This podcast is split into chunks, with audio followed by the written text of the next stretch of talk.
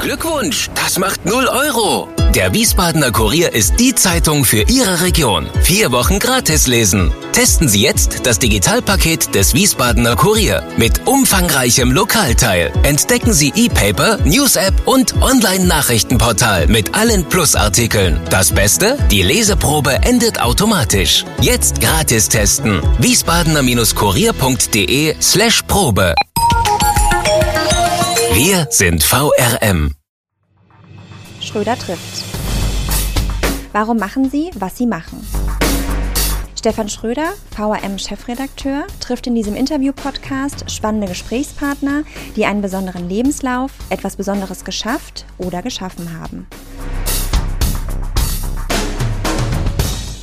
Ich begrüße zum Podcast Nummer 18 von Schröder trifft Angelina Vogt. Sie stammt aus einem sehr guten Jahrgang, Familienstand verlobt, Beruf Ernährungswissenschaftlerin, zurzeit aber deutsche Weinkönigin. Hallo, Frau Vogt. Guten Morgen, hallo. Wie lebt sich's denn so in der digitalen Regentschaft Majestät? Ja, also ich muss sagen, jetzt so nach einigen Wochen hat man sich doch äh, irgendwie eingefunden und äh, es ist doch ein bisschen das Alltag geworden. Ja, aber Sie haben gerade mal die Hälfte der Regentschaft umgehabt, etwas mehr als die Hälfte wahrscheinlich der Termine mit all den Aktivitäten, die Sie noch vor sich hatten, plötzlich von 100 auf 0. Wie groß war damals der Frust? Oh, die Enttäuschung war schon sehr groß. Also am Anfang war man einfach erstmal verunsichert, weil man ja gar nicht abschätzen konnte, ähm, wie sich das jetzt alles entwickelt. Und äh, da wurden erstmal alle Termine natürlich abgesagt. Dabei ist es auch immer noch geblieben. Aber ähm, ich muss sagen, ähm, durch das, dass wir uns jetzt neue Aufgaben gesucht haben, ähm, ja, kann man sich so langsam ein bisschen damit abfinden. Schade ist es natürlich, aber ähm, es kann ja im Endeffekt keiner was dafür. Und wenn ich Glück habe, werden ein paar Termine auch noch auf mich zukommen, bevor meine äh, ja, Amtszeit dann zu Ende geht. Ja, also ich habe ja den Eindruck, besondere Zeiten erfordern besondere Maßnahmen. Ich, ich bin schwer beeindruckt, auch was Sie als Bestes daraus machen. Sie haben ja eigene spannende Internetformate kreiert. Nennen, mhm. Können Sie da mal ein paar Beispiele nennen, was Ihnen alles so eingefallen ist? Ja, also wir haben uns am Anfang, das ist nicht nur mein Verdienst, sondern auch äh, der Verdienst meiner beiden Prinzessinnen. Also wir haben uns da wirklich am Anfang zusammengesetzt virtuell und haben äh, uns Gedanken gemacht, wie können wir die Leute jetzt von zu Hause aus abholen, weil wir müssen natürlich jetzt auch in Zeiten Corona die Winzer unterstützen und Werbung für den Wein machen. Und da ist uns so als erstes Format tatsächlich äh, Crowned Kitchen eingefallen. Ähm, das ist quasi unsere eigene kleine Kochshow, in der wir jede Woche dann zu verschiedenen Themen eben Gerichte kochen und die passenden Weine dazu empfehlen und das alles aber ein bisschen auf eine lockere, entspannte Art, sodass es halt auch jeder zu Hause nachkochen kann. Oder aber auch unsere Blind-Tasting-Versuche, wo wir quasi ähm, die Wahl der deutschen Weinkönigin nochmal nachgespielt, äh, nach, ja, nochmal nachempfunden haben. Da haben wir uns quasi gegenseitig Weine zugesendet, äh, die Etiketten natürlich alles abgeklebt, dass man das nicht sehen kann und haben uns dann äh, über Skype zusammengesetzt und zusammen blind verkostet und haben versucht, eben hier an der Wahl der deutschen Weinkönigin die Rebsorte zu erkennen. Ja, das war sehr unterhaltsam und da hat man auch mal wieder so ein bisschen Übung reingekriegt. Wie ist, wie, dann haben Sie eine Blind, nicht eine Blindverkostung, Sie, Sie haben eine äh, Online-Weinprobe gemacht letzte Woche, ne?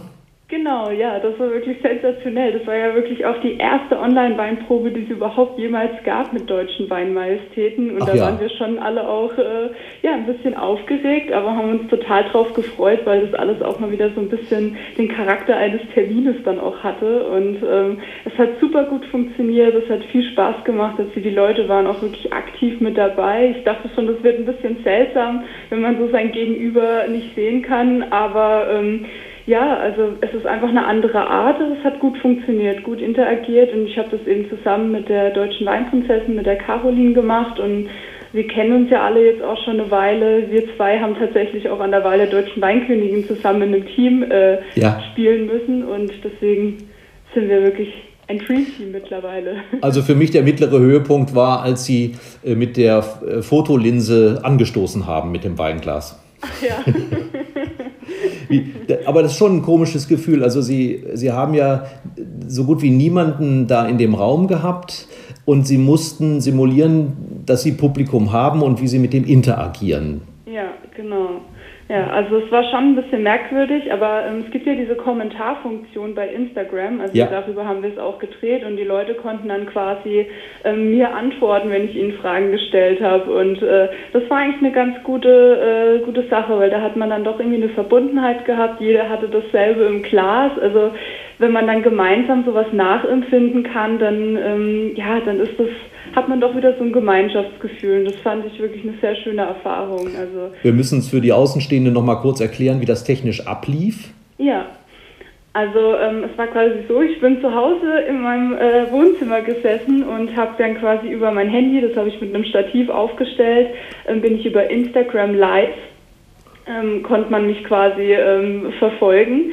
Ähm, ein paar Wochen vorher konnten sich die Leute eben Weinpakete bestellen. Also wir hatten drei Weinproben insgesamt. Ich habe eine gehalten und eben jeweils eine ähm, die Prinzessinnen. Und ähm, dann konnte man von zu Hause quasi mit mir gemeinsam Wein probieren. Und durch das, dass das alles live war, also die Leute wirklich äh, genau mit dabei waren, hat es schon ein ganz cooles Erlebnis, muss ich sagen. Ja. Also alle hatten zu Hause von diese fünf Weine vorrätig, die sie auch hatten. Äh, sie genau. konnten nicht beeinflussen, wie kühl die waren bei den Leuten zu Hause, aber sonst war, war, die, war, die, ähm, war der Jahrgang, war genau das Etikett war identisch mit dem, was sie auch hatten. Und das aus allen 13 Weingebieten auf drei Majestäten verteilt. Richtig, genau, weil wir hatten eben äh, letzte Woche das Thema ähm, regionale Helden, also mhm. quasi wirklich, was so in den Anbaugebieten einfach typisch ist. Ähm, da gibt es natürlich eine riesige Vielfalt vom Goldriesling in Sachsen oder der Silvaner in Franken und das war dann schon spannend, weil die Leute tatsächlich auch mal Weine probiert haben, die sie, glaube ich, so noch nie verkostet haben, mhm. wie zum Beispiel ein Weißburgunder aus Saale-Unstrut, also auch Weine, an die man vielleicht nicht immer kommt. Und das hat schon viel Spaß gemacht. Vor allem war es für mich auch, also ich habe die Weine wirklich auch zu dem Zeitpunkt zum ersten Mal probiert. Also es war für uns alle die erste Erfahrung dann auch mit dem Wein. Eine Welturaufführung. Ja. Wenn man sie so dabei beobachtet, kommt man auf den Gedanken, dass sie so schnell ja nichts aus der Bahn wirft oder täuscht der Eindruck? Ach, mich kann schon was aus der Bahn werfen. Also das muss ich schon sagen, in dem halben Jahr, was ich da wirklich als deutsche Weinkönigin hatte, waren schon ein paar Überraschungen mit dabei. Also da lernt man einfach immer wieder dazu, aber ich kann mich so daran erinnern zum Beispiel, dass ich ähm, meine Rede halten sollte. Und ich hatte den Eindruck oder mir wurde es so mitgeteilt, dass das nur kurz ein paar Worte sind und äh, das so eine kleine Veranstaltung ist. Und dann kam ich in den Saal und dann saßen da über 2000 Leute, das sollte noch vor Julia Klöckner oh. äh, mhm. die Rede halten und ich dachte, oh, ups, vielleicht hätte ich doch mir ein bisschen was vorher überlegen sollen. Aber irgendwie zieht man es dann durch und man hat da dann einfach, weiß ich, ich bin dann immer so in meinem Weinkönigin-Modus. Ja, man unterstellt ihnen eine gewisse Grundentspanntheit. Ja, das habe ich schon öfter gehört. Ja, wo, wo kommt das her? Ich glaube, das kommt einfach daher, dass mir das alles so viel Spaß macht. Also ähm, ich glaube, das ist tatsächlich der ähm, einzige Punkt, woran das hängt. Also das war auch schon an der Wahl der deutschen Weinkönigin so. Mir war es nie jetzt besonders wichtig, ähm, diese Krone mit nach Hause zu nehmen, sondern ich wollte einfach diese Erfahrung machen und ähm, wirklich auch Spaß an dem Abend haben. Und ich glaube, das ist das, was die Leute dann vielleicht auch spüren, dass ich eben Spaß daran habe, eben auch vor Leuten zu stehen und ähm, ja, meine Erfahrungen mit den Leuten zu teilen und das ist natürlich in, bei den Terminen auch nicht anders. Also ich bin da immer wieder überrascht, weil ich vorher schon immer sehr, sehr nervös und aufgeregt bin. Auch an der Wahl bin ich wirklich, uh, ja, ich habe zwei, drei Gläschen Sekt, glaube ich, an dem Tag gebraucht. Aber Echt? Äh, ja. ja. wir alle. Aber wenn man dann da steht, dann legt es irgendwie einen Schalter um und dann hat man einfach Spaß und genießt das Ganze. Insgesamt sind Sie ja doch, glaube ich, auch ein sehr spontaner Mensch, aber Immer hat man auch den Eindruck, dass sie in ihrem Leben sehr geplant vorgehen. Also habe ich auch kein Problem danach zu fragen, was nach der Weinkönigin kommt. Ja, das, das war tatsächlich gar nicht mal so sehr geplant. Also ich glaube, wenn mir das alles jemand vor drei Jahren erzählt hätte, dann hätte ich mich wahrscheinlich totgelacht. Also so haben zumindest meine Eltern damals reagiert, als ich dann gesagt habe, ja. ich möchte Winzerin werden. Aber das kam alles so ein bisschen mit her, dass ähm, ich damals ähm, von jemandem eben auf die Idee gebracht wurde, dass ich doch Nahweinkönigin werden sollte. Mhm. Und ähm, ich mich dann mit dem Thema Weinkönigin befasst habe. Ich hatte davor wirklich überhaupt nichts äh, mit zu tun. Zwar in der Orte Ortenau aufgewachsen mit dem Thema Wein, aber das war es dann irgendwie auch. Und dann habe ich wirklich ein Jahr lang mich mit dem Thema Wein beschäftigt und der ähm, Onkel meines, äh, ja, jetzt darf ich ja Verlobten sagen, mhm. ähm, der hat mir damals wirklich alles beigebracht und ich habe dann auch immer im Weingut mitgearbeitet und habe dann irgendwann festgestellt, Mensch, das Winzerdasein ist wirklich sehr anstrengend, aber unglaublich vielfältig und spannend und deswegen hatte ich letztes Jahr auch äh, meine Winzerausbildung angefangen, quasi zwei Monate noch vor der Wahl der Deutschen, weil ich dachte, ach, das mit der Krone wird sowieso nichts. Mhm. Und dann äh, ja, musste ich nochmal meine Pläne ein bisschen, ja, ein bisschen ummodeln, was aber eigentlich kein Problem war ich habe jetzt quasi ein Jahr die Ausbildung ausgesetzt und äh, werde jetzt eben im Oktober mit der Ausbildung weitermachen und das ist eben der Plan für die Zukunft, Winzerin zu werden und tatsächlich auch das Weingut äh, des Onkels von meinem Freund zu übernehmen. Ja. Das genau, heißt, das ist der Plan. Sie sind aber nochmal, nachdem Sie schon ein fertiges Studium hinter sich hatten, Ernährungswissenschaften mit Bachelorabschluss, Stuttgart-Hohenheim hat ja nicht den schlechtesten Ruf, sind Sie, sind Sie nochmal äh, zu einem, als Lehrling sozusagen ähm, ja. aufgetreten im Weinberg. Ja. Musste das so sein? Also ich habe mir wirklich sehr lange Gedanken gemacht. Das war wirklich keine einfache Entscheidung für mich, jetzt nochmal zu sagen, ich fange nochmal eine Ausbildung an. Ich hatte auch überlegt, ähm, natürlich, ob ich äh, nochmal studieren soll, ob ich nach Geisenheim gehe mhm. oder ähm, nach Neustadt an der Weinstraße. Aber ähm, mit meiner Erfahrung, die ich schon im Studium gesammelt habe, habe ich eines einfach für mich gelernt. Und zwar, dass man im Studium einfach schon der äh, Theoretiker ist und dass es mir eigentlich im Studium immer sehr gefehlt hat, äh, diese berufliche Erfahrung gleichzeitig mitnehmen zu können. Und äh, ich finde, der Winzerberuf, also welche, es gibt doch keinen praktischeren Beruf als der des Winzers. Und mhm. dann dachte ich, es ist doch eigentlich äh, nicht sinnvoll, das jetzt nochmal zu studieren sondern wenn ich wirklich ein Weingut übernehmen möchte, das wirklich von der Pike auf zu lernen. Und mir hat das ja einfach gefehlt, weil ich ja meine Eltern kein Weingut hatten und ich nicht irgendwie damit aufgewachsen bin. Und ich muss sagen, es war für mich äh, auf jeden Fall die richtige Entscheidung, weil es einfach ein ganz anderes Gefühl ist, wirklich jeden Tag zur Arbeit zu gehen und direkt in der Praxis zu lernen, worauf es ankommt. Und ich sag mal, durch meine Grundkenntnisse mhm. in, oder ja, das sind eigentlich nicht mal Grundkenntnisse, aber durch mein Studium habe ich schon enorm viel gelernt, was mir jetzt äh, in dem Beruf auch viel bringt, ob das jetzt Chemie ist oder Mikrobiologie. Also muss ich sagen, habe ich einfach auch dieses Verständnis dafür und kann das auch sehr schnell lernen, habe ich festgestellt. Ja, und Sie haben es gerade schon mal erwähnt, die Ortenau liegt ja in Baden am Oberrhein.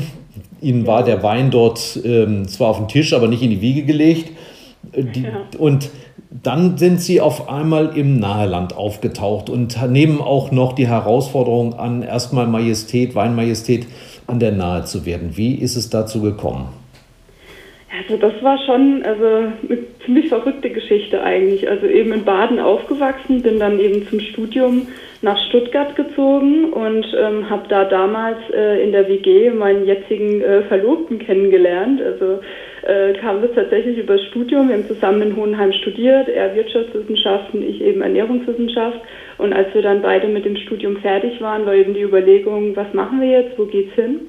Und er hatte dann äh, wirklich einen tollen Job in Frankfurt gefunden und ich dachte, Mensch, Frankfurt ist doch eigentlich äh, der, die perfekte Stadt, um eben äh, einen Berufseinstieg zu finden und bin dann einfach kurzerhand mitgezogen. Der ist und, Unternehmensberater, ne? Ja, also äh, genau, der macht M&A, also quasi so Unternehmensverkäufe. Mhm. Ist jetzt aber auch im Juli, ähm, fängt er auch hier an der Nahe einen Job an, das war es mhm. uns beide eben hierher verschlagen hat. Und bei mir war es eben damals so, dass ich, als ich dann in Frankfurt war, ähm, sind wir einfach jedes Wochenende an die Nahe gefahren, weil da eben seine Familie lebt. Und ähm, wir haben oft dann auch im Weingut auf den Weinfesten zum Beispiel mit der Band gespielt oder beim Ausschank geholfen und waren einfach so ziemlich mit der Nahe dann auch einfach im Kontakt und habe dann auch schon viel mehr Kontakt eben zu diesem Thema Nahewein gehabt. Und auf einem Weinfest äh, hat dann eine Bekannte von mir ähm, diese Idee, ob ich denn nicht Weinmajestät werden möchte, weil sie meinte, sie könnte sich das perfekt irgendwie für mich vorstellen. Und ich habe damals äh, irgendwie, weißt du, das war so eine Kurzschlussreaktion, habe ich einfach gesagt, ja, wieso eigentlich nicht? Und die haben das dann sehr ernst genommen. und dann habe ich mir aber wirklich angefangen, Gedanken zu machen und bin damals, es war 2017, ähm, zur Wahl der Nahweinkönigin mitgefahren, weil damals ähm, eine hier aus dem Ort zum ersten Mal für das Amt der Nahweinkönigin angetreten ist und wir sie natürlich unterstützen wollten. Und als ich das dann gesehen habe, wie kompetent da die Mädels auf der Bühne stehen und fachlich glänzen, aber trotzdem schlagfertig und charmant einfach sich beweisen müssen, dachte ich mir, Mensch, das ist doch eine Erfahrung, ähm, da kann man einfach nur von profitieren, egal wie es an dem Abend ausgeht. Und danach hat man eben auch immer diesen Vorteil, es sind immer drei Kandidatinnen. Ja. Und immer eine wird Königin und zwei Prinzessinnen. Das heißt, man kann nicht verlieren an dem Abend. Mhm. Und deswegen habe ich dann auch mitgemacht und mir gedacht, komm, das traust du dich jetzt einfach. Und äh, hätte aber nicht gedacht, dass sie mich als Partnerin akzeptieren und mir die Krone der Nahweinkönigin aufsetzen. Das war damals schon eine Sensation. Also, ja, vor, allem sie, vor allen Dingen hat man hat ja nie den Eindruck, dass sie ihre badische Heimat verleugnen. Im Gegenteil, sie spielen in manchen Auftritten sogar mit diesem ewigen äh, Zwist mit, äh, zwischen den Gelbfieslern im Baden und den Schwaben und haben dann, aber sie haben gesagt, also zur Versöhnung haben Sie persönlich beigetragen, indem Sie diese vier Jahre in Stuttgart verbracht haben. Ne? Absolut, absolut. Jetzt, ja. Ihr Lebenslauf, der lebt ja auch vom Wandel und der, von der Vielseitigkeit. Ja. für die, die das nicht wissen, zähle ich mal auf, was da alles drin vorkommt. Da, da ist der Flamenco-Tanz, Singen, äh, Soul, Jazz, Rock. Ist, wie heißt die Band? Lini and the No-Gos, ne? Ja, die gibt es leider nicht mehr. Also, die ist beerdigt. Dann, dann Japanisch, zumindest Grundkenntnisse. Ähm, und Sie können von allem was Gutes kochen, das gibt es ja auch noch. Warum haben Sie sich jetzt am Ende dann doch für diese Winzerkarriere entschieden?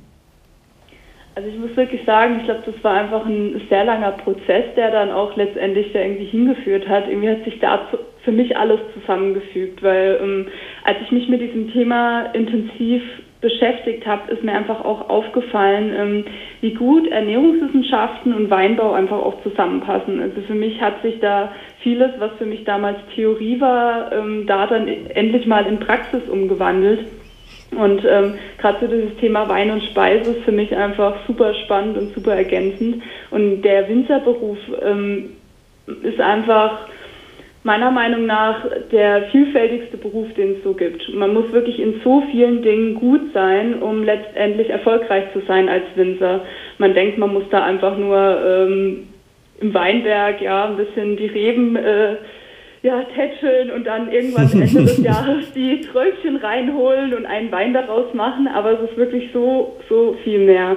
Also gerade die Qualität des Weines fängt halt wirklich schon im Weinberg an. Da ist das ganze Jahr über so viel Arbeit zu machen.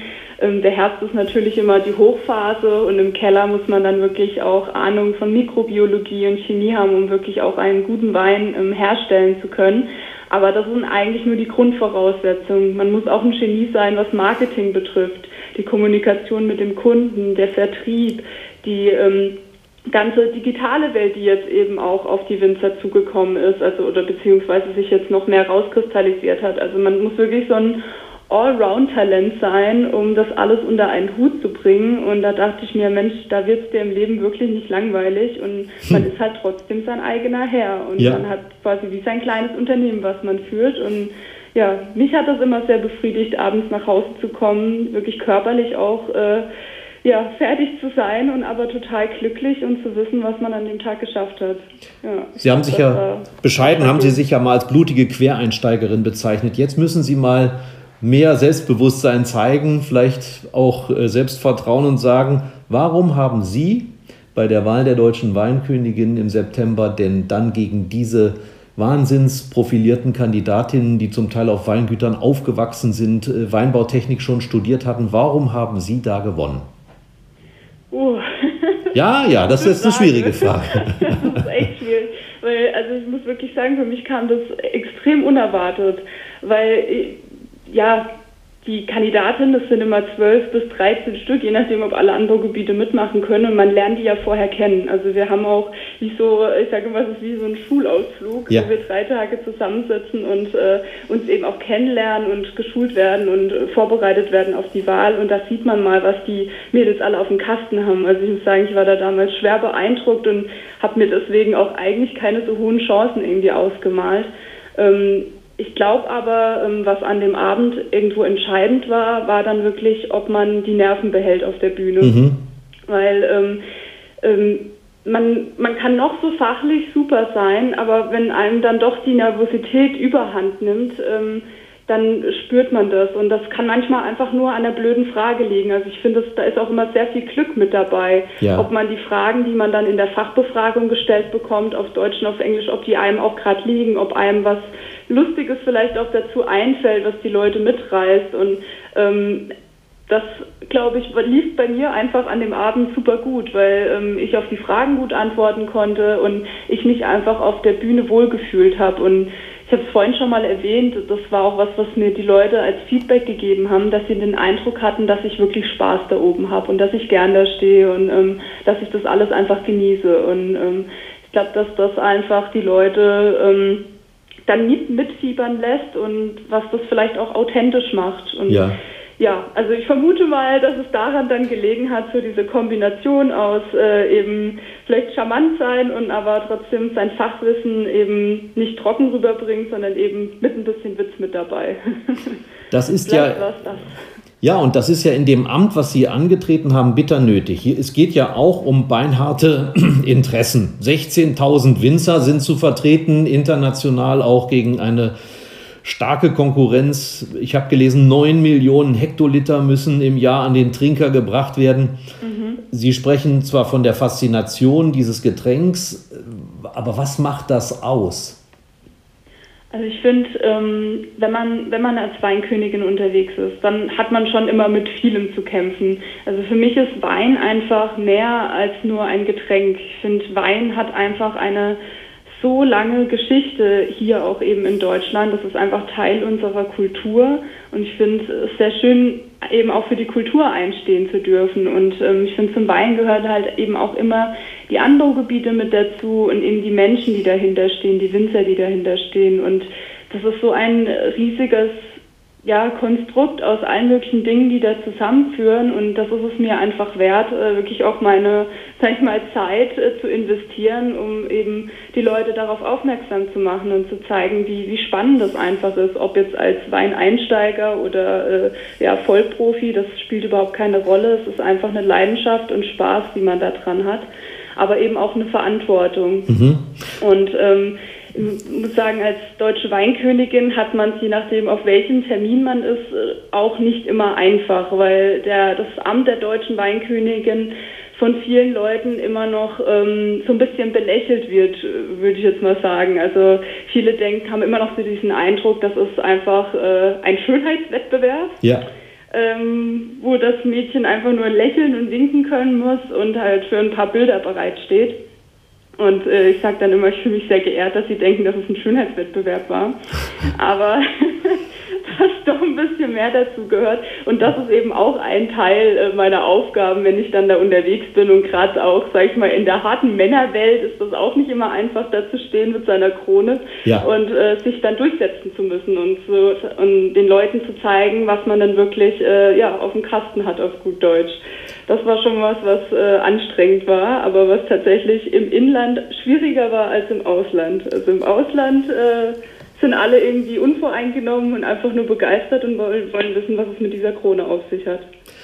Und ähm, weiteres Missverständnis, Ihre ähm, Freundin, die Prinzessin Caroline von der Bergstraße, die hat mhm. neulich salopp vom Learning by Drinking gesprochen. Äh, aber tatsächlich trinken sie im Dienst ja gar nicht richtig. Nee, also muss ich wirklich sagen, ähm, man denkt immer, eine Weinkönigin wäre da immer. Die ist äh, immer leicht beschwipst, ja.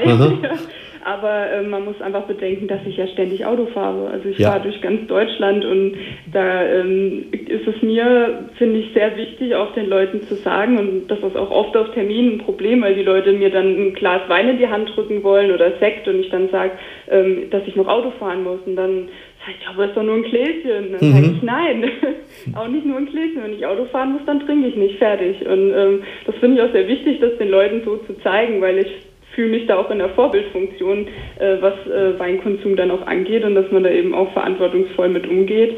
Und ähm, ja, deswegen ist es tatsächlich so gewesen, dass ich gar nicht so oft irgendwie ähm, mal einen Wein trinken konnte. Wenn dann vielleicht, wenn man wirklich mal über mehrere Tage irgendwo war und mhm. dann auch ein Hotelzimmer vielleicht hatte und man eine Weinprobe halten musste, klar, dann muss man die Weine ja auch schon irgendwo mitprobieren. Aber ich sage immer, es ist für mich ein Unterschied, ob ich jetzt abends auf der Couch ein Glas Wein genieße oder ob ich das gerade professionell als meinen Job ausübe. Dann ähm, ist es auch ganz normal, als Weinverkoster den Wein zum Beispiel auch auszuspucken. Ja für viele Weinkonsumenten immer erst befremdlich, aber ähm, man muss da einfach auch an seine Gesundheit, sage ich mal, denken. Und wenn ich da 88 Weine in der Weinprobe verkosten muss, dann kann man die schlicht alle. Dann meldet sich die Leber. genau. Also das ist ähnlich wie bei einer Kaffee- oder Teeverkostung. Man behält das nicht bei sich. Genau. Und dennoch, ich habe ja letzte Woche zugehört, wie Sie da die Weine angepriesen haben. Ich zitiere mal draus den Sauvignon Blanc, da wollten Sie sich sogar reinlegen. Ähm, ja. die, die Schlieren beim Rotwein, das waren die berühmten Kirchenfenster. Und, und bei der Beschreibung der Duftnoten, da geht es dann also für einen Journalisten großartige Formulierungen bis hin zur grünen Paprika, die also ich glaube bei dem Silvaner mit im Spiel war. Nee, das war Sauvignon Blanc. Ach, das war der Sauvignon Blanc. Der hat mich also genau. besonders beeindruckt. Ja. Aber, aber was, was bei dieser Beschreibung, also ich sage mal, da gibt es ja immer so die, die drei Dinge des Betrachten, der Duft und dann die Verkostung. Was genau ist davon jetzt Einbildung? Also was stimmt wirklich und was ist Show? Also man muss wirklich sagen, ich habe, ähm, als ich damals eben ähm, mich mit der Weinsensorik auch angefangen habe zu beschäftigen, habe ich immer nur den Kopf geschüttelt und gedacht, also was die da alles riechen wollen, das kann doch eigentlich ja. nicht sein. Wenn ich da reinrieche, dann riecht das für mich nach Wein. Fertig. ja. Aber wenn man mal wirklich anfängt, sich in diese Thematik einzufinden, dann ist das schon sehr, sehr interessant, was für äh, Aromen man dann auch rausriechen kann. Und das ist alles wirklich eine Sache der Übung. Also ich habe das tatsächlich angefangen mit solchen Aromaboxen. Da sind quasi so kleine ähm, Döschen drin, die dann bestimmte Duftstoffe enthalten, um das Gehirn zu trainieren, mhm. Dufte auch zu erkennen. Weil wir sind es normalerweise gewohnt, wenn wir jetzt eine Erdbeere riechen, dann haben wir auch eine Erdbeere vor uns. Ja. Aber hier muss man riechen und man sieht nur dieses Glas Wein und muss jetzt die Assoziation herstellen können. Und natürlich gibt es da kein richtig oder falsch. Also wenn ich jetzt sage, ähm, der Wein riecht nach äh, Äpfeln oder Bieren, ja, dann ähm, ist das jetzt meine Assoziation. Ich ähm, kann das damit verbinden. Das heißt jetzt nicht, dass das wirklich äh, ja die Regel sein muss, aber ähm, es ist einfach eine Methode, um ähm, die Leute einfach daran teilhaben zu lassen, was für eine Erfahrung man gerade macht mit mhm. dem Wein. Und gerade beim Sauvignon Blanc ähm, kann man das wirklich sehr gut erklären mit dieser grünen Paprika. Ich werde es nie vergessen, als ich das zum ersten Mal in meinem Leben gerochen habe und mir jemand gesagt hat, das riecht nach grüner Paprika und ich gemerkt habe, Mensch, das riecht wirklich nach grüner Paprika. Ja. Wie verrückt ist das denn?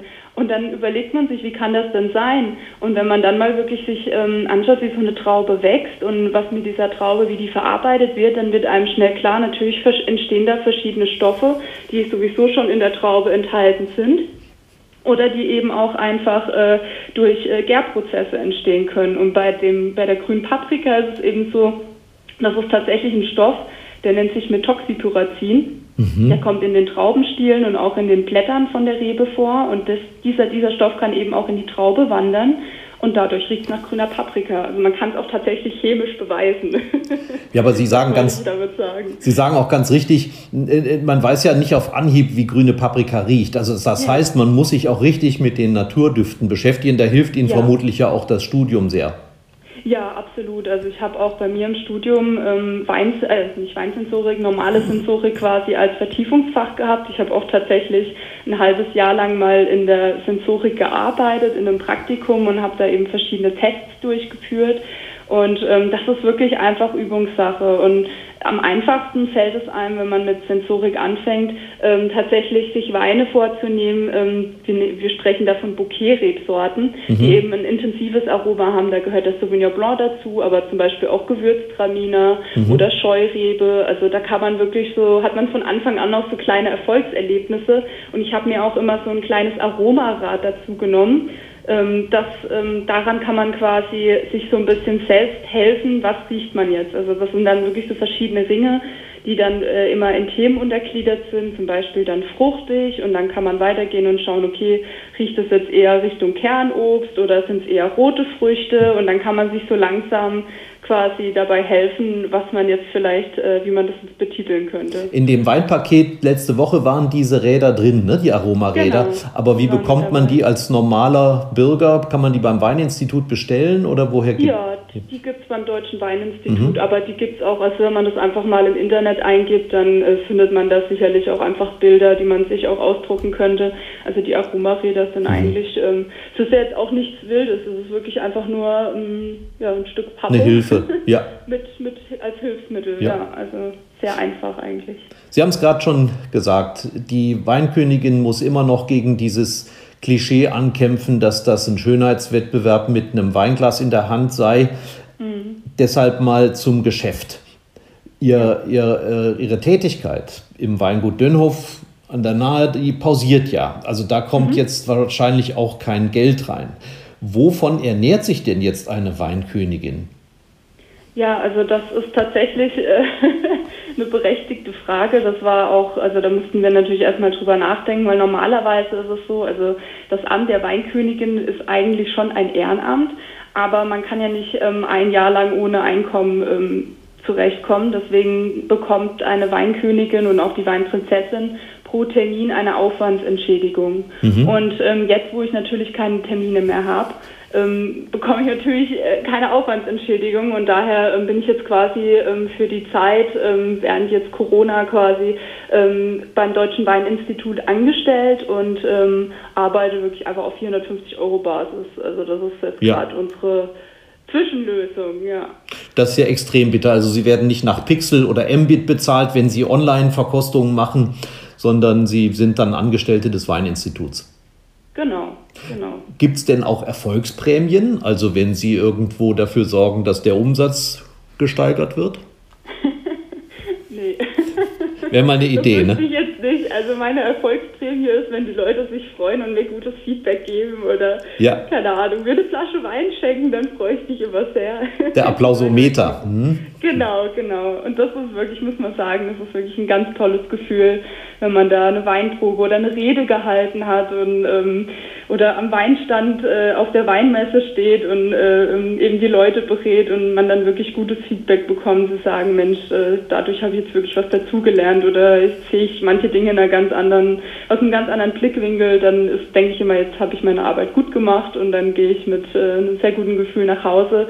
Und ich sage mal, man macht dieses Amt ja auch nicht, um jetzt reich zu werden, weil äh, das wird man tatsächlich nicht. Mhm. Aber ähm, man macht das einfach der Erfahrung halber, weil man einfach unglaublich viel lernt, sich persönlich wahnsinnig weiterentwickelt, aber auch fachlich und ähm, eben ein Netzwerk aufbaut. Man lernt unglaublich viele verschiedene Leute aus aller Welt kennen. Also das ist das ist es alles, alles wert. Das könnte man, glaube ich, in Geld gar nicht aufwiegen. Ja, und das geht ja vom 34. Weinfest auf der Königstraße in Duisburg bis nach Japan, ne? Richtig. Und richtig. dazu kommen wir nachher, denn jetzt kommt die gefürchtete Rubrik auf ein Wort. Oh. Ja, sind Sie bereit? ja, ich glaube schon. Erste Frage. Vor was haben Sie am meisten Angst? Oh, was habe ich am meisten Angst? Mich zu blamieren. Was ist Ihnen eine Sünde wert? Chardonnay. Jeder Mensch ist eitel. Woran erkennt man das bei Angelina der Ersten? Boah, das ist echt eine gute Frage. Äh oh, da fällt mir nichts ein. ich habe jahrelang darüber gebrütet. das ist echt gut, aber mit einem Wort. Zwei. Wenn eitel ist. Hm. Keine Ahnung. Also da fällt mir gerade wirklich nichts ein. Okay, nächste Frage. Welcher Mensch ist Ihr Vorbild? Meine Mama. Was hätten Sie beruflich statt Ihrer aktuellen Tätigkeit gerne sein wollen? Dokumentarfilmer. Ihr größter Wunsch fürs Alter? Hm. Gesundheit. Wunderbar. Wir haben es schon überstanden. also das mit der Eitelkeit fand ich jetzt echt schwer, das so in einem Wort irgendwie festzumachen. Sie können ja da die Antwort schriftlich nachreichen. ja, genau. Ich habe jetzt eine schwierige Aufgabe. Was sind die Hintergründe für, für diese zahlreichen Zusatzbeschäftigungen und Hobbys? Wie kamen Sie zum Beispiel dazu, äh, sich mit Japan zu beschäftigen, sogar Japanisch zu lernen? Ja, das kam eigentlich äh, schon in der Kindheit. Ich weiß nicht, wer noch die Anime-Serie Sailor Moon kennt. da war ich als Kind immer total begeistert. Ich musste, meine Mama musste mir sogar immer dieselbe Frisur machen wie die Hauptcharakterin. Und irgendwie habe ich schon von klein auf immer mir diese Serien angeschaut. Und wenn man dann auch mal wirklich so, sag ich mal, Erwachsenen-Animes anschaut, die es ja tatsächlich auch gibt und die auch sehr anspruchsvoll sind, dann lernt man unglaublich viel gleichzeitig über die japanische Kultur. Und das hat mich einfach so viele Jahre begleitet und ich war da immer begeistert, ähm, wie anders das einfach auch in Japan ist. Und ich habe dann, während ich äh, im, im Stuttgart war zum Studieren, mir überlegt, Mensch, was könnte ich denn jetzt noch so als Hobby nebenher machen und habe dann äh, festgestellt, dass man an der Uni auch Japanisch lernen kann. Und das war dann äh, mein Moment, wo ich gedacht habe, jetzt oder nie, wann lernt man denn sonst noch mal so eine Sprache? Und habe dann wirklich zwei Jahre während des Studiums nebenher Japanisch gelernt und bin da total drin aufgegangen. Und es hat mir furchtbar viel Spaß gemacht, weil auch meine Japanischlehrerin immer mehr vermittelt hat als nur die Sprache, sondern eben auch die Kultur. Wir waren dann oft auch zusammen japanisch essen. Und es war einfach immer mein Traum, auch mal nach Japan zu reisen. Und das war mir einfach auch während dem Studium immer zu teuer. Ähm, mhm weil Japan ist schon erstmal der Flug ist natürlich unglaublich teuer, aber auch in Japan selbst ist es nicht gerade billig. Und deswegen ging da für mich natürlich ein riesiger Traum in Erfüllung, als ich jetzt eben Anfang des Jahres nach Japan fliegen durfte. Da ähm, kommen wir gleich noch drauf, genau. Was, was, ist, genau. was ist denn beim Japanisch sprechen die größte Schwierigkeit? Wo haben Sie sich am schwersten getan? Am schwersten ist eigentlich, dass man Japanisch nur sprechen kann, wenn man wie ein Japaner denkt. Und Japaner denken echt völlig anders als Europäer. Und das hat mich damals auch total fasziniert, weil im Japanischen gibt es eigentlich keinen richtigen Satzbau. Und ähm, in Japan ist es immer so, dass man äh, zum Beispiel äh, den Satz so bildet, dass man am Ende des Satzes das erwähnt, was einem jetzt wichtig ist. Mhm. Das heißt, wenn ich sage, ich gehe heute einkaufen und mir ist es wichtig, dass ich heute einkaufen gehe, dann setze ich das quasi ans Ende. Also es ist einfach so ein bisschen eine andere Art, ähm, wie ein Japaner versucht auch zu kommunizieren. Und das ist als Europäer echt schwierig, sich da ähm, reinzudenken. Und natürlich auch diese Schriftzeichen. Also die haben drei verschiedene Alphabete quasi. Ja. Und diese drei Alphabete können teilweise in einem Wort vorkommen. Und die alle zu lernen, die Zeichen, das ist schon extrem viel Arbeit. Also man kann einfach, ich sag mal, wenn man jetzt Spanisch lernt und man hat vielleicht schon mal Französisch gehabt, dann diese romanischen Sprachen, die sind alle vom Konstrukt her sehr ähnlich, aber Japanisch fällt einfach so komplett aus dem Rahmen. Aber das macht es halt so attraktiv und spannend, das zu lernen. Und dann kam es also tatsächlich, Sie haben es gerade schon erwähnt, auf diese Delegationsreise Anfang des Jahres, neun Tage Realität in Japan in Begleitung ja. des Landwirtschaftsministers Wissing war es, glaube ich, ne? Ja, genau. Und wie war das? Sie haben eine Vorstellung gehabt, wie das sein könnte und wie war jetzt die Begegnung mit der Realität? Also ich würde sagen, viele Dinge waren genauso, wie ich sie mir vorgestellt habe, weil ich natürlich schon auch extrem viele Dokus und einfach sehr viel Wissen mir über die japanische Kultur angeeignet hat. Aber es war dann doch nochmal ganz anders, das hautnah zu erleben. Was mich überrascht hat, war, dass ähm, Japaner ja normalerweise sehr zurückhaltend sind und auch schon fast schüchtern oder introvertiert. Und ähm, da dachte ich schon, das wird bestimmt nicht einfach, so diesen Kontakt zu den Japanern herzustellen, gerade auch durch die sprachliche Barriere. Aber das war, also ich war so überrascht, die haben mich quasi belagert, das war mhm. Wahnsinn. Also die kamen wirklich äh, ganz offen auf mich zu und haben angefangen, mir Fragen zu stellen, mich kennenlernen zu wollen. Und da war ich sehr positiv überrascht und habe mich riesig gefreut, weil ich dadurch einfach auch wirklich ähm, ja, gute Eindrücke sammeln konnte. Und ich habe ja damals in Tokio und auch in äh, Osaka durfte ich quasi äh, verschiedene Weine aus Deutschland äh, vorstellen und auch eine Rede halten in der deutschen Botschaft die ich dann auch äh, witzigerweise teilweise auf Japanisch gehalten habe. Äh, und die, Japaner sind total ausgeflippt. Ja, das also, glaube ich. Die haben einen, einen gefeiert wie einen Rockstar. Weil sie das gar nicht glauben konnte, dass jemand Japanisch irgendwie annähernd sprechen kann. Ja, das war schon ein tolles Gefühl. Also der deutsche Wein schmeckt lecker, heißt auf Japanisch? Deutsche Wein war Oishi des. Super. Ich kann es nicht nachprüfen, aber es Es, wir, wir, haben ja hunderte von Zuhörern, die werden das schon korrigieren, wenn es nicht gestimmt hat. Ich habe genau, neulich genau. eine Fernsehsendung gesehen, da musste sogar ihr Freund diesen Satz sagen, ne? Ja, genau, den musste ich auch mal japanisch beibringen, ja. äh, auf Zeit. die, die, ich weiß nur von den Japanern, dass die viele Jahre diese Liebfrauenmilch so äh, gemocht haben, nicht? Dieses, mhm. was da so in, in der Nähe von Worms wächst, das, das ja. Gewächs. Wie ist denn der Geschmack heute dort? Hat der deutsche Wein da wieder oder noch eine Chance?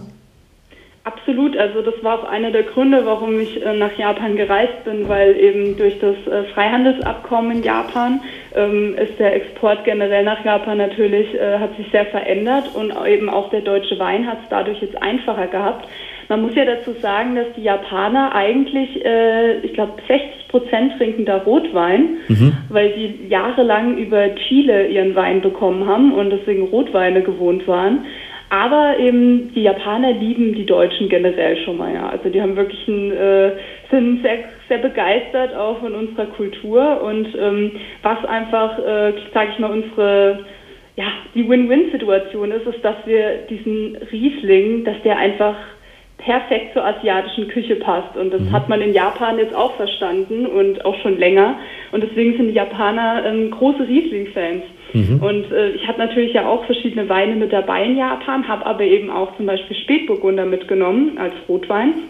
Und ähm, weil die Japaner oder auch viele Leute im Ausland gar nicht bewusst ist, was für tolle Rotweine wir auch in Deutschland herstellen und dass wir gerade im Bereich äh, Spätburgunder mittlerweile wirklich immer an der ganz oberen Spitze mitspielen. Und ähm, ich glaube, das war eine gute Situation für mich, weil die Japaner dann eben einmal natürlich äh, den tollen Riesling probieren konnten, eben passend zur, zum Essen dann auch dazu, aber eben sich auch mal vom Rotwein überzeugen konnten. Und ähm, ja, das Thema Liebfrauenmilch, das spielt natürlich im Ausland immer noch eine Rolle. Das muss man einfach sagen. Das ist, äh, eine, ja, ich sag mal, die Geschichte der Liebfrauenmilch ist eigentlich äh, sehr traurig, wenn man sich das mal ansieht, weil die Liebfrauenmilch eben, als sie äh, quasi zum ersten Mal aufkam, unglaublich populär war und ähm, wirklich Weltklasse. Und jeder wollte diese Liebfrauenmilch haben.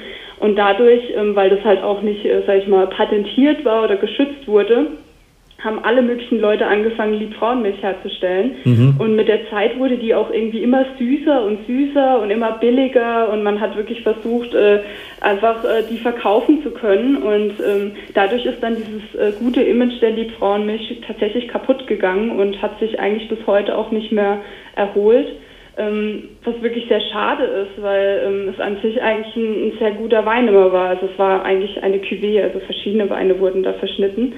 Und ähm, ich habe aber vor kurzem mal einen Winzer kennengelernt äh, aus der Pfalz, der sich äh, zum Ziel gemacht hat, wieder Liebfrauenmilch herzustellen und der das total cool vermarktet und ist auch wirklich ein super toller Wein und super lecker. Also da war ich sehr begeistert, dass er sich diesen Kampf äh, gestellt hat. Liebfrauenmilch äh, reloaded sozusagen, ja. Genau, genau. Was nehmen Sie denn aus dem Japanischen für sich, für Ihr Leben so mit? Ich habe rausgehört, selbstverständlich das Essen, da, da schwärmen Sie. Äh, hat, ja. Nehmen Sie auch was von der Kleidung oder von der Philosophie, von der Lebensweise für sich mit?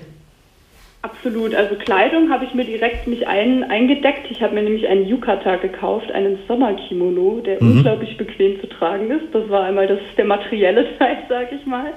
Aber ähm, wenn man die Japaner kennenlernt, dann hat mich einfach immer sehr beeindruckt, was für ein unglaubliches Gefühl die für ähm, handwerkliche Kunst haben. Also da, zählt wirklich ganz viel, dass man ähm, viel mit Kreativität und einfach der Sinn für das Schöne auch ähm, sehr zu schätzen weiß, aber gleichzeitig auch weiß, wie vergänglich das alles einfach ist. Und diese philosophische Art, mit der die Japaner im Alltag umgehen und mit ihrer ruhigen und freundlichen und liebevollen Art, also das ist schon beeindruckend. Also man wird auch, äh, wenn man einen Japaner kennenlernt, ähm, und der kann einen vielleicht nicht leiden, das wird er sich niemals irgendwie anmerken lassen, weil die einfach immer hm. so unglaublich höflich sind, dass ich mir manchmal denke, Mensch, äh, da könnten sich manche Leute vielleicht auch eine Scheibe von abschneiden, weil die einfach mit so viel Respekt miteinander umgehen und äh, das finde ich schon sehr beeindruckend, ja. Aber das hatten Sie auch schon vorher, glaube ich, dass man das Ihnen vermutlich auch nicht anmerkt, wenn Sie jemanden nicht leiden können, oder? Ah, es kommt drauf an. Ja, es, gibt, es gibt nur nicht so viele vermutlich. Nee, zum Glück nicht. Äh, stimmt das, dass Sie sogar Japanisch singen? Ja, das stimmt. Und wer ist dann Ihr Publikum? ach, wer da gerade sitzt. Entweder ja. die Katze, oder mein Freund oder ja. Im SDR musste ich auch mal auf Japanisch singen und gleichzeitig Stapler fahren. Das war so eine der größten Herausforderungen in den letzten Jahren. Ja, habe ich gesehen, haben Sie aber auch unfallfrei bewältigt. Ja, da war ich ganz begeistert. Also da war ich wirklich, als, als sie diesen Stapler rausgefahren haben, war ich erst ein bisschen böse, weil, weil ich wirklich Angst vom Staplerfahren hatte, weil ich erst vor kurzem meinen Führerschein gemacht hatte und äh, ich da einfach wirklich sehr nervös war und dann dachte, oh Gott, und jetzt kommt das alles auch noch im Fernsehen und ich soll noch Japanisch dazu singen. Also da war ich schon echt sehr, sehr nervös. Aber als es dann geklappt hat, war ich umso, umso zufriedener und dachte, Mensch, das ist doch klasse. Eigentlich ist es ein, ein, schiefes Bild, was wir abgeben, denn wir haben einen Aspekt ihres Lebens bisher fast völlig ausgeblendet. Das ist ja die Musik und vor allen Dingen der Gesang. Was macht Musik in Ihrem Leben aus?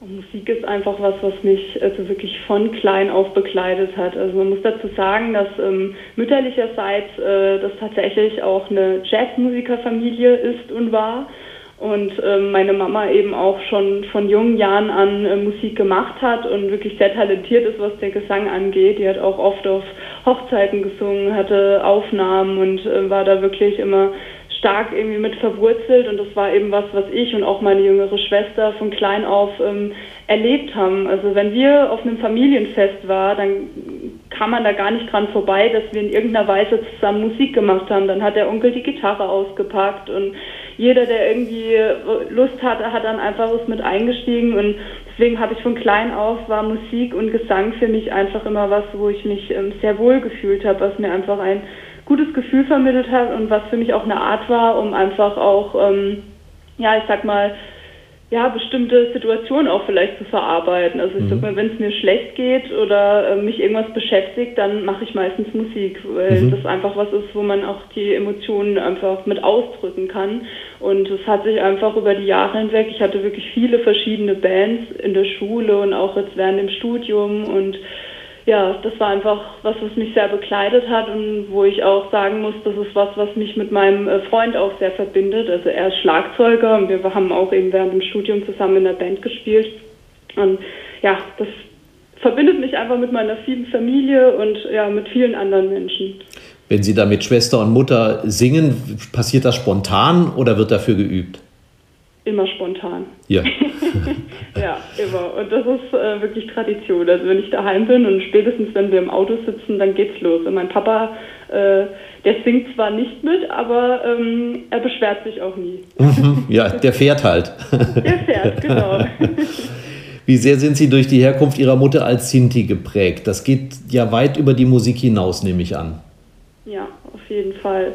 Das hat auch eigentlich von klein auf angefangen. Also muss sagen, das war immer so ein Auf und Ab, weil meine Mama hat mir äh, von klein auf eigentlich immer versucht zu vermitteln, dass ich das nicht an, äh, ja, sag ich mal, den Leuten direkt sagen soll, dass ich Sinti bin, sondern das nur Leuten anvertrauen soll, denen ich auch wirklich vertraue, weil sie einfach auch in ihrer Kindheit wirklich sehr, sehr schlimme Erfahrungen damit gemacht hat. Und ähm, ich dann so als Kind äh, schon auch immer so ein bisschen zwiegespalten war ähm, weil ich nicht wusste, ähm, was, was, was bedeutet das eigentlich jetzt Sinti zu sein. Und ähm, als ich dann in der Grundschule war, ähm, kam das irgendwie mal raus. Irgendjemand hatte das mitbekommen, dass eben die Mama Sinti ist. Und dann ging das halt auch wirklich los mit äh, Mobbing. Und es war wirklich äh, nicht schön, sag ich mal, in der Schulzeit. Und habe dann aber irgendwann auch so diese Stärke gewonnen, da einfach drüber zu stehen, weil ich mir dachte, ich bin da stolz darauf. Ich finde das schön, weil wenn ich so an meine Familie denke und dass die Sintis einfach ein so familiäre, so eine familiäre Kultur haben, also wo wirklich das so ganz groß geschrieben wird, eben diese Musik, die uns alle verbindet und unsere Sprachen und die Kultur, was ich einfach sehr beeindruckend immer fand, dachte ich, nee, da stehe ich jetzt einfach drüber. Aber das war schon ein äh, langer Schritt, muss ich sagen. Also das ähm, hat auch an meinem Selbstbewusstsein als Kind schon ziemlich genagt. Habe mich dann aber einfach eben immer sehr intensiv auch mit der Thematik beschäftigt. Hat das gerade das Mobbing dazu geführt, dass Sie sich mit Ihrer Herkunft so stark beschäftigt haben? Das kann schon sein, ja. Das kann tatsächlich sein. Also es war so, dass ich irgendwann ähm, nach der Realschule gewechselt bin aufs Gymnasium und ähm, da war für mich so, sage ich mal, eine Umbruchphase, weil ich eben in der Realschule schon immer sehr darunter gelitten habe. Aber als ich dann die Schule gewechselt habe, und das war eben auch eine andere Stadt, da kannte mich keiner in der neuen Klasse und da habe ich dann angefangen, das, mich dann auch mal auf eine ganz andere Weise den Leuten zu zeigen, weil ich doch früher sehr, sehr introvertiert und sehr schüchtern war dadurch. Und da ähm, bin ich wirklich mal so ein bisschen aus mir rausgekommen und habe dann auch wirklich tolle Freunde kennengelernt, ähm, die das auch immer sehr spannend fanden und auch Lehrer, die mich unterstützt haben, weshalb ich dann auch irgendwann eine sehr große Arbeit geschrieben habe über das Thema Sinti und Roma. Das hieß, die Arbeit hieß, wie lustig ist das Zigeunerleben? Ja, genau. Das war der Titel. Fand ich sehr passend das, eigentlich. Das, ist, das klingt so ironisch gebrochen, ne? Ja, das war sehr sarkastisch gemeint, ja. Genau. Und, und was stand da so sinngemäß drin? Sie müssen es jetzt nicht nochmal vollkommen referieren. würde auch zu lang dauern.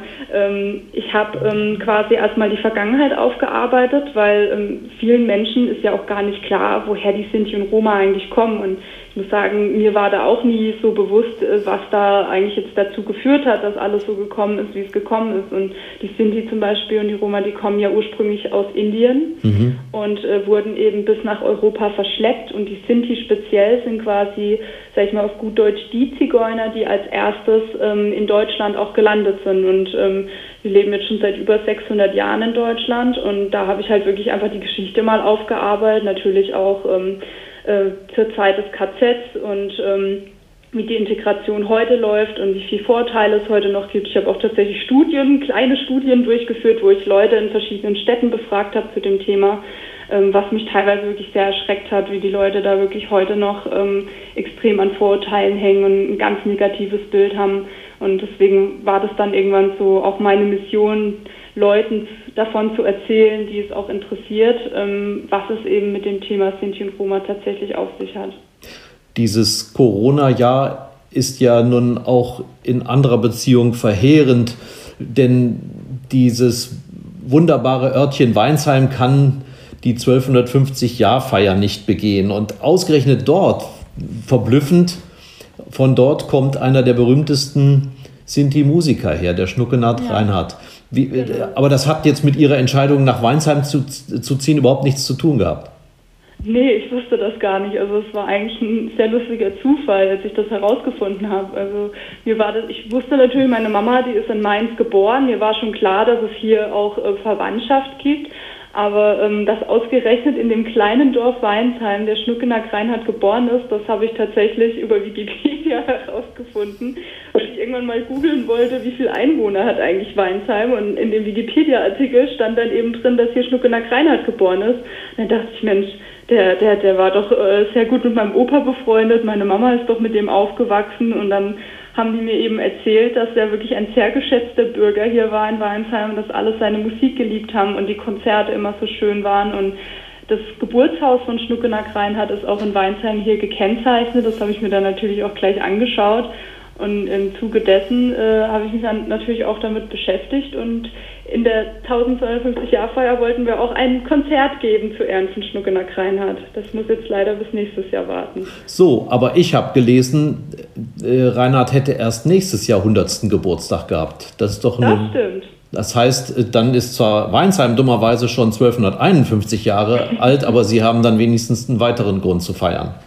Genau, genau. Da haben wir auch gedacht, das ist doch eigentlich äh, perfekt und das passt doch eigentlich super zum Rahmen und freue mich da wahnsinnig drauf. Also ich, ich war sehr traurig, dass wir es dieses Jahr absagen mussten, weil ähm, also ein Verwandter von mir, der Ismail Reinhardt, ähm, der wäre gekommen und hätte eben ein Konzert gegeben, weil er ist auch wirklich Berufsmusiker und der kennt noch die ganzen Lieder vom Schnuckenack und er hat in seiner Band tatsächlich auch zwei Mitglieder, die in der Originalband von Schnuckenack auch jahrelang gespielt haben.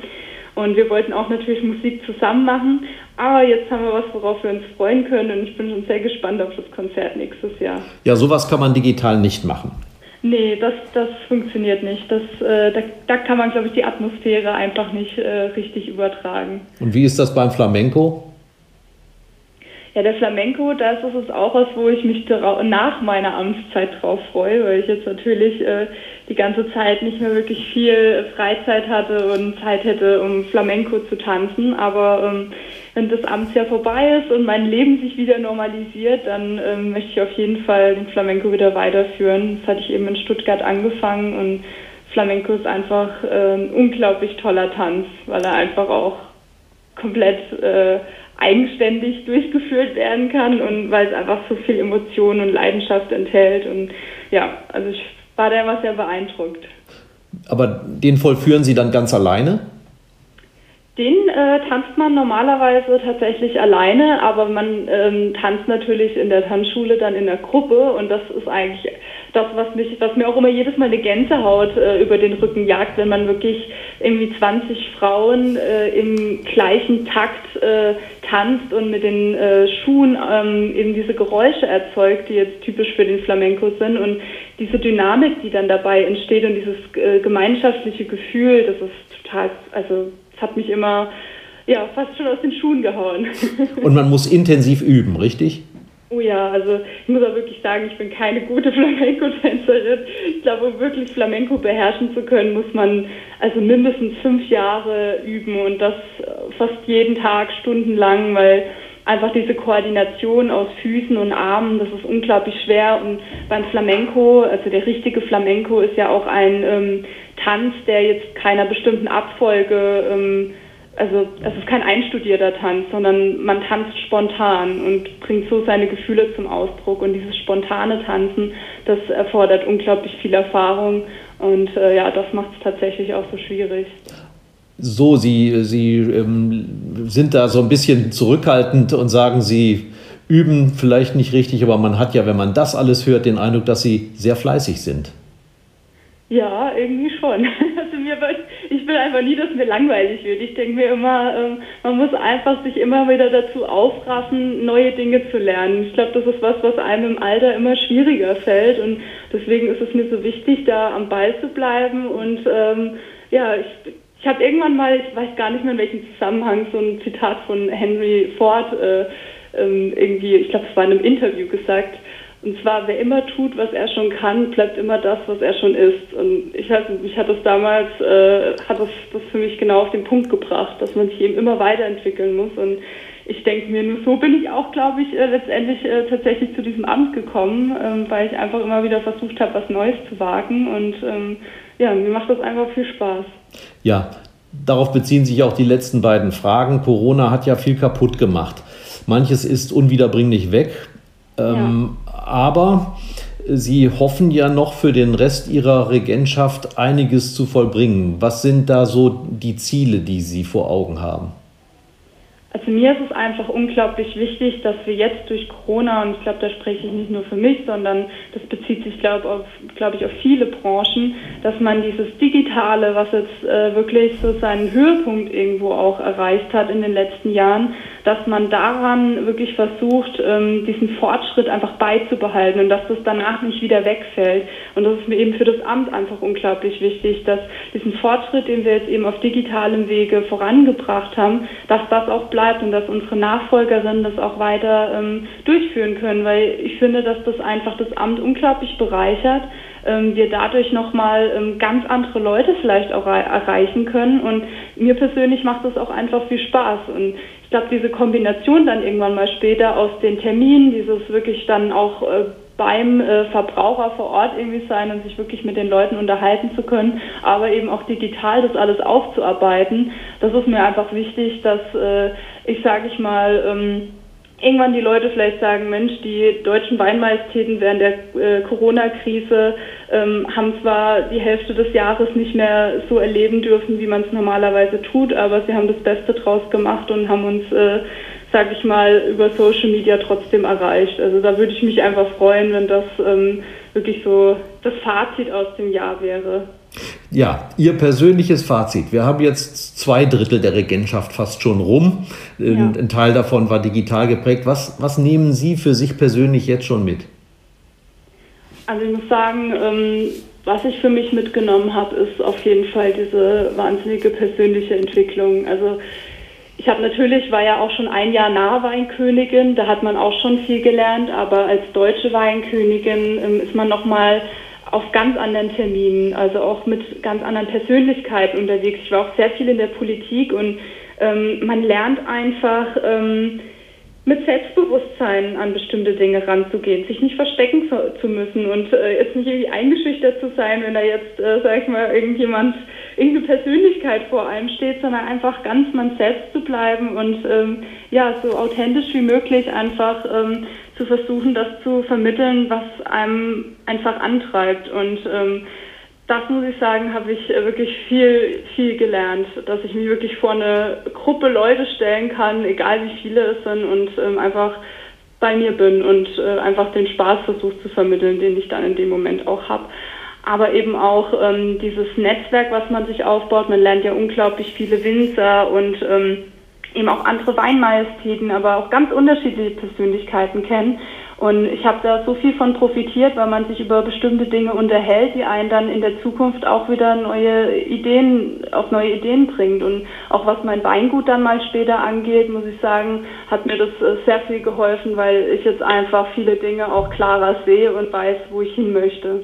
Von der Frau wird man noch viel hören. Ich danke Angelina Vogt, deutsche Weinkönigin der Jahre 2019 und 2020.